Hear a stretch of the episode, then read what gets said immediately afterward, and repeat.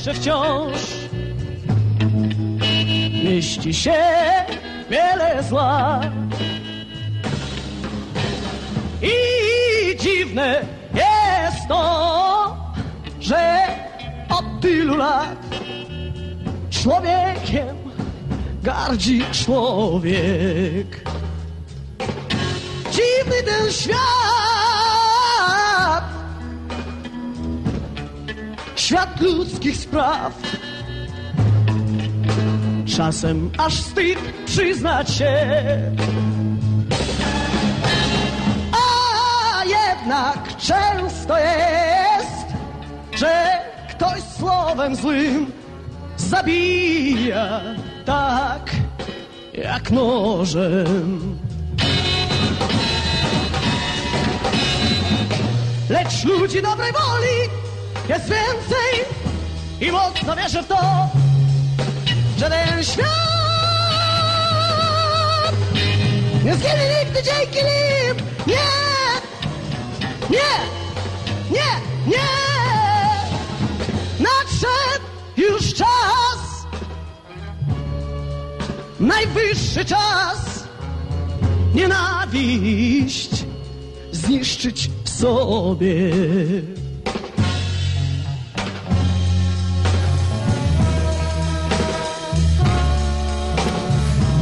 Alors il y en a certains qui se disent c'est quoi cette euh, sélection sur euh, Light FM C'est Slav Niemen.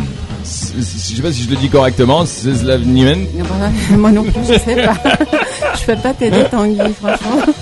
Avec Là- une, une reprise de House of the Rising Sun ou Le Pénitencier en français, interprété par Johnny Hallyday entre autres. C'est Zvini Dzviat. Personne ne peut nous aider. Je parle pas polonais, moi, langage, j'ai des problèmes. Alors, Moi non plus. justement, c'est pour annoncer cette rubrique avec Carmen Labaquet. Que pense-t-il de nous? Dobre, Tanguy. Ah, Dobré Dobré, bah, Dobré Carmen, ça veut dire bonjour, ça j'imagine Oui. Hein ok, d'accord. Alors, tu nous as bien dit la semaine dernière qu'on allait être épaté par la présence euh, polonaise. Et les Polonais au Liban ont donc euh, Exactement. ont une présence très forte ici, c'est ce que tu avais dit. Alors, euh, Oui. quelques informations. Oui, surtout, surtout à une époque. Donc il y a des Polonais, oui, mais il y en avait beaucoup. Il y en a plus beaucoup, hein, en fait. Ils étaient venus durant la Seconde Guerre mondiale. Ils sont arrivés au Liban exactement la veille de Noël en 1945. Mhm. Ils étaient enchantés de voir un Liban sous la neige, comme leur beau pays. C'était beau en 1945. Oui, Il y avait plus beau. de verdure et beaucoup plus de neige, j'imagine. oui, oui. Ouais. Et en fait, historiquement, la Russie les avait pris sous son aile euh, vers la Sibérie et de la Sibérie, ils sont venus au Liban en passant par l'Iran. Ok. Et En fait, c'était grâce aux Anglais qui étaient devenus des alliés à la Russie à ce moment-là. Très, Donc bien. ça allait beaucoup mieux. Bon alors, euh, est-ce que tu aurais euh, une idée exacte du, chiffre? Parce que Oui, alors ça parle en de 1945, Oui. ils étaient 5300 chiffres. Ah Polonais. ouais, quand même. Donc ils se sont éparpillés entre Razir, Bagdad, mon fief, hein, j'en parlerai un peu plus euh, tout à l'heure, Dedoun, Roumier, Betchabab et Beyrouth bien sûr. Et ensuite ils ont quitté le Liban, surtout durant la guerre libanaise, vers l'Argentine où il y avait Mhm. Ah. une communauté assez importante sur place. D'accord, d'accord. Et ils ne voulaient pas retourner vers un pays communiste bien sûr. Après, Et le nombre ici a chuté depuis, euh, donc euh, à mon avis, enfin on n'a pas, pas, à de avis. chiffre exact. Hein. Euh, Ça, ils m'ont dit que ça ne dépasserait pas les 100 personnes. Ah ouais, d'accord. Ouais. Ok. Ah oui, donc de, de 5300 à 100, en effet, Oui. il y a une chute dramatique. Alors on écoute du Chopin. Hein, en fond, là ici, on écoute du Frédéric Chopin, Oui, ce qui est très très agréable beau. puisque c'est un grand compositeur classique polonais. exactement. Frédéric Chopin, voilà, Mhm. c'est la raison pour laquelle il est là. Oui. Alors, euh, qu'est-ce qui est arrivé euh, avec euh, ces Polonais? Est-ce qu'ils ont vraiment vécu avec euh, les Libanais quand ils étaient là? Comment ils ont fait pour se débrouiller côté logement, nourriture, travail, même Oui. parce que ça restait des étrangers? Oui, quand ils étaient arrivés. Eh bien, Tanguy, le peuple polonais était très intelligent, il l'est toujours, bien sûr. Au moment de la guerre mondiale, ils ont envoyé tous leurs trésors. Quand je dis trésors, mais c'est de vrais trésors. hein. C'est Mm. des bijoux en or, en diamant, des pierres précieuses qui ont été envoyés vers l'Angleterre, leur allié, et chacun, c'est-à-dire chaque famille, avait droit à une paye mensuelle de ce trésor. On parle de plus de 33 tonnes. Oula, en effet, oui. Ça, Oui. Ça, ça, ça en fait beaucoup, ça. Alors, évidemment, euh, on parle de trésor, on a toujours l'impression que c'est, euh, ça fait partie d'un film, c'est une histoire. Non, c'est, réel. Oui, hein. ça existe bel et bien, puisque jusqu'à nos jours, certaines veuves polonaises continuent d'être payées grâce à ce dépôt géré par les autorités polonaises à partir de l'Angleterre. D'accord. Je donne un exemple de Madame Marie qui est à Bagdad, une voisine à nous, et qui jusqu'à sa mort euh, bah, bah, continuait d'être payée euh, de cette caisse. Waouh Alors donc ça, ça Par existe. contre, une fois réellement. morte, ses enfants n'en bénéficient plus. C'est-à-dire que ceux qui étaient sortis de la Seconde Guerre mondiale. Il faut qu'elle reste vivante, ta maman. reste vivante. bon alors, euh, nous allons nous, nous allons parler aussi un petit peu du jambon fumé. Tout là. à l'heure. Ah, tout à l'heure. Suspense. Ok, d'accord. Ok, très très bien. Alors tout Après à l'heure. reportage, Voilà. Olivier, nous allons écouter nos polonaises au Liban. Elles sont ravissantes, elles sont charmantes, très sympathiques et bien sûr mariées à des Libanais. Eh bien, on les écoute. Que pense-t-il de nous, la Pologne? You see splendid, uh, wonderful nature and lack of urbanism. Architecture seems to be all right, but there are improper finishes. The roads, the quality of the buildings that are standing there, they're either destroyed by war or relatively abandoned. I have an impression that the people are very close with their With families. families. Maybe because they don't have time to meet anybody. As you work uh, six days per week, the Sundays you spend in the villages usually, that makes the Lebanese a little bit closed uh, between themselves. Like, I find Poland very stressful when Lebanese always have time for coffee. This subject never ends, the discussions on religion, but political views, yeah, the arguments, the political arguments, they heat up every meeting. The people are in constant competition for work, for financial support, and they will do everything they can to provide for their families and for themselves. People still dislike each other deep down inside for every every hurt they were subjected to in uh, in the past. Sunrise, sunsets, uh, but also the nature in the mountains. I love mountains anyway, so so really this is something. I admit, I have a weakness for Jubail. You can take me there any time of the year, any time of the day and night. I just love it there, the atmosphere. They are those people who will drag me back to Lebanon, that I will want to come back and, and hug them and, and be with them again. As a vegetarian, my only cuisine here is baba ganoush and hummus. That's the only thing, okay? No, tabbouleh, fine. All the vegetarian dishes, but um, because I know a lot of people travel to Lebanon to have a good time. It's uh, a, a perfect destination for holiday makers. There is no kind of community feeling. Everybody limits its life to, to, to his house. here is immediately wiped out for the consumerism, for, for the need to, I don't know, have a larger parking lot, a new shopping center. There isn't much about the cultural aspect. People want to earn money just to spend it and to show off. I, I, I see a lot of people who are at the force of change, who want to make a difference, who want to improve the country. They are going against the majority of ignorance, of vulgarity, of brutality, sheer brutality. When you when you look at the animals how they are treated here, how you look how the environment is damaged, how the lands are quarried, nobody looking after it, how the people are actually cutting the branch they are sitting on. They are not thinking forward. They are not thinking in future terms. They don't care about what they're going to leave for their own children. They are just thinking about now, how much and what they can get. The Lebanese abroad, they always uh, underline, that- but they underline that they are Lebanese. They are not Arabs. They are Lebanese. Everybody here from day one entering school thinking, how can I get out? Who to marry? Where to go?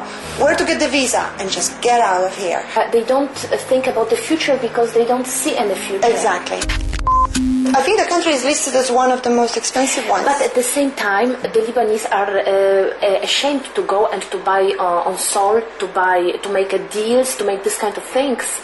You are Oriental. It's an Orient, and there is a certain mentality involved with that. I know a lot of women which are really wonderful persons, and I, I like them a lot, and I hope that I'm uh, their friend.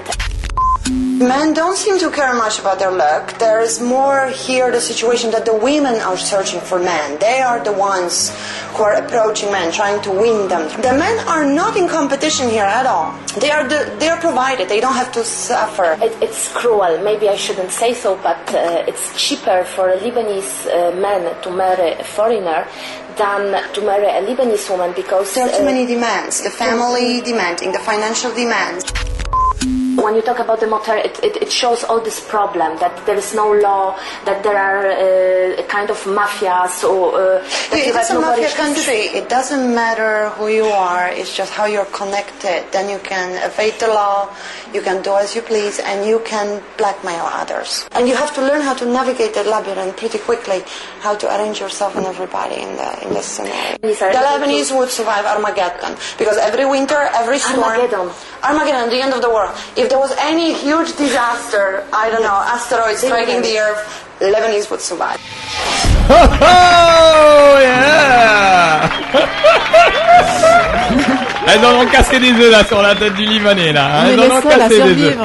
à pouvoir Ah, survivre. excellent, excellent, brillant. Alors, je trouve que euh, de tous les reportages qu'on a fait depuis le début, je crois définitivement que aujourd'hui est la fois où il y a eu le plus de critiques qui Ah oui, sont oui. totalement réelles. Très hein. réel, tellement. Alors, à la oui, fin, elles ont, elles ont pas dit le mot wasta. Hein, J'aime même parce qu'elles disent connected. You need to be connected. Oui, It's oui, called wasta. Wasta. And fictive. Alors, euh, bien sûr, euh, tout ce qu'elles ont dit est vrai. C'est ça le pire. Oui, oui, hein. oui. Et puis, euh, lorsqu'elle a parlé, enfin, elle a dit qu'il n'y a pas de jardin parce qu'en fait, on profite pour euh, construire des immeubles, euh, des parkings, etc. Il n'y a plus de place. Non et puis surtout quand elles parlent du futur, elles ont passé pas Ah mal de temps parce qu'on on, on sent bien qu'elles sont ensemble Hmm et qu'elles se elles se chauffent l'une après l'autre hein, sur le sur le négatif un petit peu n'ont pas accepté d'être interviewées euh, chacune euh, à Ah, part. ch- chacune Oui, séparée. oui, oui. Non, non, mais c'était très intéressant parce que justement, elles, elles, bon, ben voilà, elles ont pas, elles, elles se sont complètement lâchées. Elles, Elles, sont ont dit. super intéressantes, très, très, très. Et j'aime, euh, j'aime beaucoup leur vision en tant que polonaise, hein, parce que c'est vrai que c'est un peuple qui euh, voit euh, avec une vision très différente de ce qu'on a vu euh, euh, auparavant dans vrai, ces reportages. vrai, Magnifique. vrai. Alors bon, l'histoire du jambon fumé et du cochon. Eh bien, Tanguy, figure-toi que c'est grâce aux Polonais que nous mangeons au Liban le jambon fumé. Ah oui, grâce aux Polonais aussi, on a appris à tuer le cochon.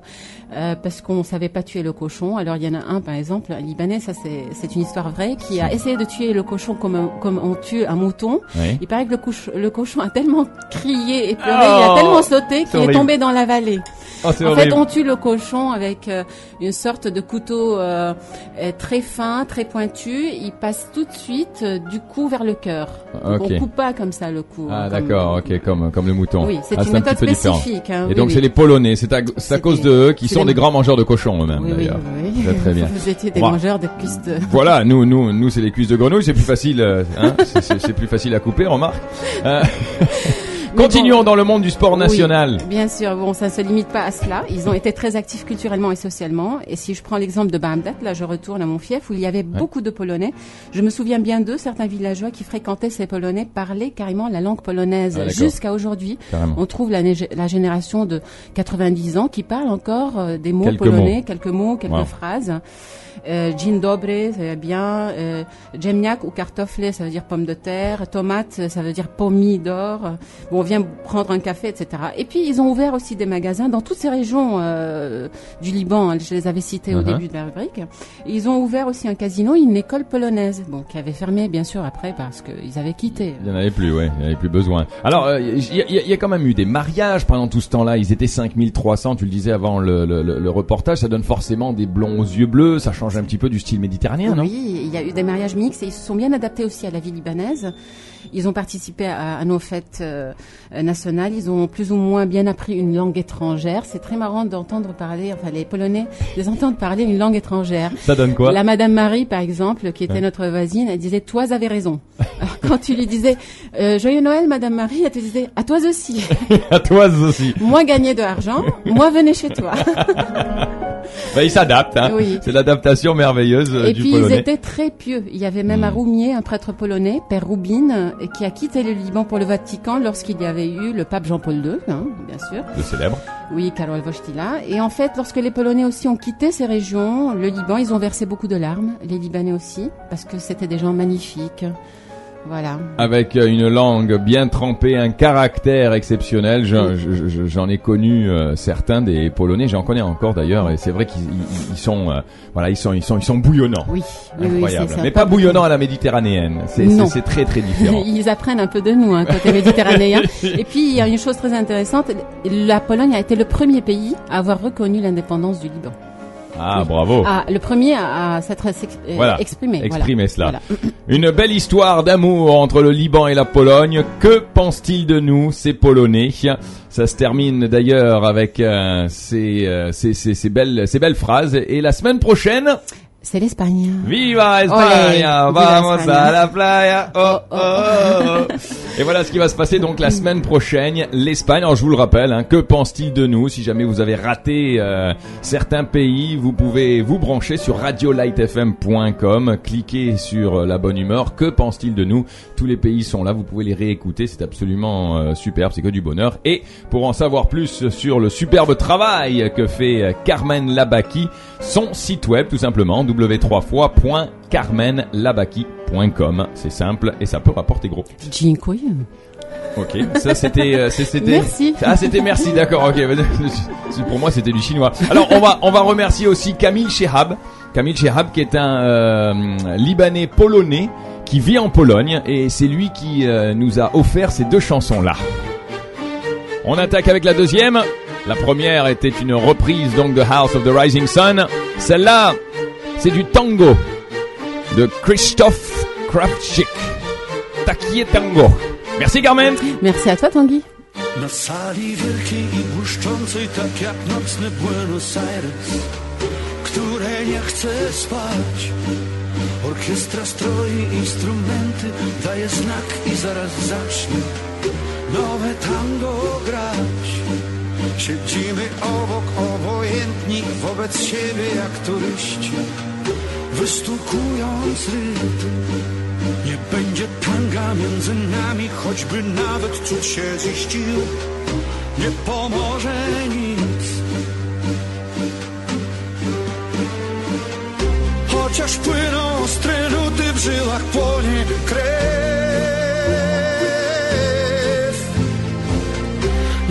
Żadne z nas do tańca nie poderwie się. Bo do tanga trzeba dwojga Skudnych ciał i chętnych serc Bo do tanga trzeba dwojga Tak ten świat złożony jest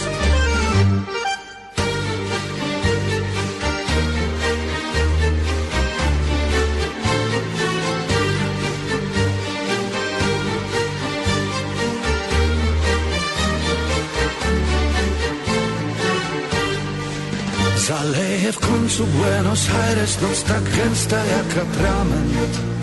A gdy przyjdzie brzask Co było w naszych sercach kiedyś Kiedyś jak świecący diament Cały straci blask. I choć będą znowu grali Bóg to jeden wie. Nigdy razem na tej sali nie spotkamy się. Bo do tanga trzeba dwojga Zgodnych ciał i chętnych serc. Bo do tanga trzeba dwojga Tak ten świat złożony jest.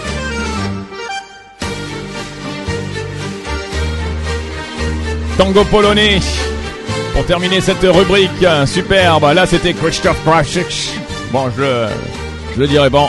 On, vient de me dire comment le dire, mais arriverai pas. J'y arriverai pas.